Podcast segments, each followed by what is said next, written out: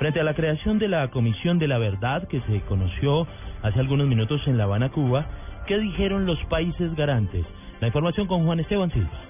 Frente a la creación de la Comisión de la Verdad, los garantes se pronunciaron desde La Habana, Cuba. Rodolfo Benítez explicó cuáles serán los objetivos de esta comisión. En primer lugar, la comisión deberá contribuir al esclarecimiento de lo ocurrido, de acuerdo con los elementos del mandato que se describen más adelante, y ofrecer una explicación amplia de la complejidad del conflicto. En segundo lugar, la comisión deberá promover y contribuir al reconocimiento eso significa el reconocimiento de las víctimas como ciudadanos que vieron sus derechos vulnerados. Y en tercer lugar, la Comisión deberá promover la convivencia en los territorios. Por su parte, el noruego Dag Bailander explicó la importancia de que se reconozcan los hechos que atentan contra el derecho internacional humanitario. La Comisión tendrá como mandato esclarecer y promover el reconocimiento de prácticas y hechos que constituyen graves violaciones a los derechos humanos. Juan Esteban Silva, Blue Radio. Gracias, Juan Esteban. Y precisamente frente a este anuncio, anuncio hecho desde la isla del Caribe, allí en La Habana, el presidente de la República, Juan Manuel Santos, acaba de destacar el acuerdo revelado. Información con Julián Caldero.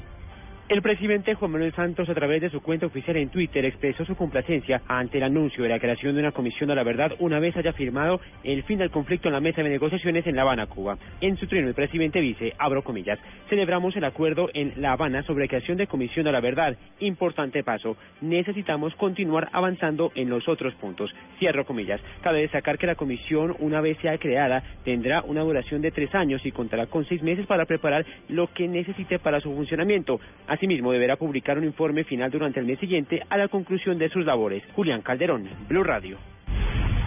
Y desde el Senado de la República eh, también se conocen eh, detalles desde el Congreso, reacciones al anuncio hecho desde La Habana. Simón Salazar. Desde el Congreso, la representante de la Alianza Verde, Ángela Robledo, y miembro del Frente Amplio por la Paz, aplaudió este acuerdo alcanzado entre el gobierno y las FARC porque era el paso que ellos estaban esperando. A mí me alegra que se haya logrado este acuerdo. El tema de la verdad es fundamental, esa es una de las exigencias que nuestras mesas regionales por la paz hemos escuchado de parte de las víctimas conocer la verdad eh, de las FARC, de los integrantes de las fuerzas militares, de los actores económicos vinculados. Sin embargo, la senadora del Centro Democrático Paloma Valencia dijo que nada servirá que se haya logrado este acuerdo de crear la Comisión de la Verdad. Yo creo que nada cambia que se cree una Comisión de la Verdad integrada por quienes eh, han venido insistiendo en que las FARC son víctimas y como lo ha incluso dicho el gobierno que son partes iguales. Aquí lo que hay es una amenaza narcoterrorista. Simón Salazar, Blue Radio. En un tema que tiene que ver también con la paz, el director de la Policía Antinarcóticos desde Cartagena instó a los guerrilleros de las FARC a participar en la erradicación de cultivos ilícitos. Juan Camilo Maldonado. El llamado es a que la guerrilla de las FARC participe en las regiones impactadas por cultivos ilícitos con acciones que lleven a reducir estas siembras y frenar este eslabón en la cadena del narcotráfico. Así lo manifestó el director de la Policía Antinarcóticos de Colombia, el general Ricardo Restrepo. Bueno, por supuesto, eso será sería muy, muy bienvenido. Yo diría que no solamente en, en erradicación, recordemos que nuestros erradicadores, policías, militares, particulares, han caído en minas sus personas. Allí también pueden prestar un servicio muy especial, ayudándonos a terminar esos cultivos que están minados, esos sectores, esos caminos que están minados. Se espera que en las próximas horas, en el marco de la cumbre antidrogas que se desarrolla en Cartagena, se alcancen compromisos con los 127 países participantes para fortalecer la lucha contra las drogas a nivel mundial. Desde Cartagena, Juan Camilo Maldonado, Blue Radio. Más de tres horas se cumplen en la audiencia en la que un juez buscará aprobar el cambio de delito para el conductor del bus y el líder de la iglesia evangélica implicados en la tragedia de Fundación Magdalena que dejó, recordemos, el año anterior 33 menores de edad muertos. Detalles desde Santa Marta con Luis Oñate. De acuerdo a lo manifestado por el jurista Sebastián Gómez, abogado de los familiares de 15 de las víctimas, el cambio de modalidad del delito sí puede interpretarse como una rebaja de pena para los implicados, en este caso, el conductor del bus y el líder de la iglesia evangélica. Sí, él ha insistido que es una variación de la, de la modalidad, de dolo a culpa lo que se varía la modalidad. Pero eso, y esa va a ser parte de la argumentación que voy a expresar hoy ante el juez, y, si van a conceder la variación de la modalidad, la pena va a pasar de 25 40 años a 4 a 8 años. En caso de que se dé el cambio de modalidad del delito, los abogados de los familiares de las víctimas pueden apelar esto ante el Tribunal de Santa Marta. En Ciénaga Magdalena, Luis Uñate Gámez, Blue Radio. En información internacional, en Venezuela, un diputado opositor al gobierno también estaría vinculado al asesinato del diputado Robert Serra, por el cual fue detenido este miércoles el exconcejal de Cúcuta, Julio Vélez. Miguel Garzón tiene más detalles.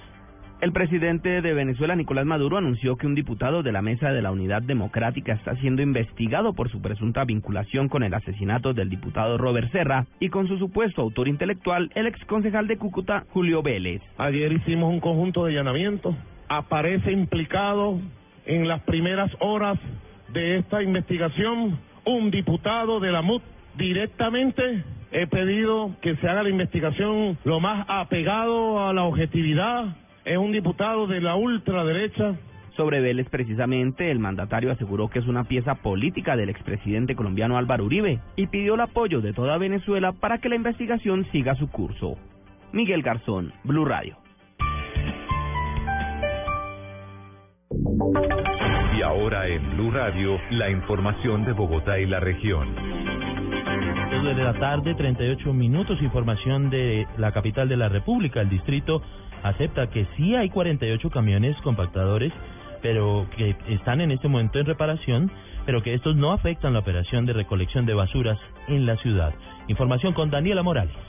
El alcalde de Mayor de Bogotá, Gustavo Petro, aseguró que en este momento 48 camiones fueron devueltos al acueducto de Bogotá para ser sometidos a mantenimiento. Sin embargo, señaló que cinco de estos posiblemente quedarán fuera de servicio. Sin embargo, ha asegurado que la flota no se ve afectada ni mucho menos la operación. Al respecto, Alberto Merlano, gerente del acueducto. Son 48 camiones tienen que ser alistados porque este es el, reglamento de, de, manejo de la, de la flota en el contrato de comodato. Eso, ese alistamiento tiene variación según el estado de cada camión. Dentro de los camiones hay unos cuatro o cinco que tenemos que examinar si vale la pena o no hacer el alistamiento o los damos bien de baja. El alcalde señaló además que esto hace parte de un plan de expansión, es decir, que cuando estos camiones estén en condiciones serán llevados a diferentes partes del país. Daniela Morales, Blue Radio. Desde el Consejo de Bogotá afirman que el nuevo director del Fondo de Vigilancia del Distrito, Fernando Arbeláez, podría tener incompatibilidades para ejercer ese cargo. Información con Jorge Morales.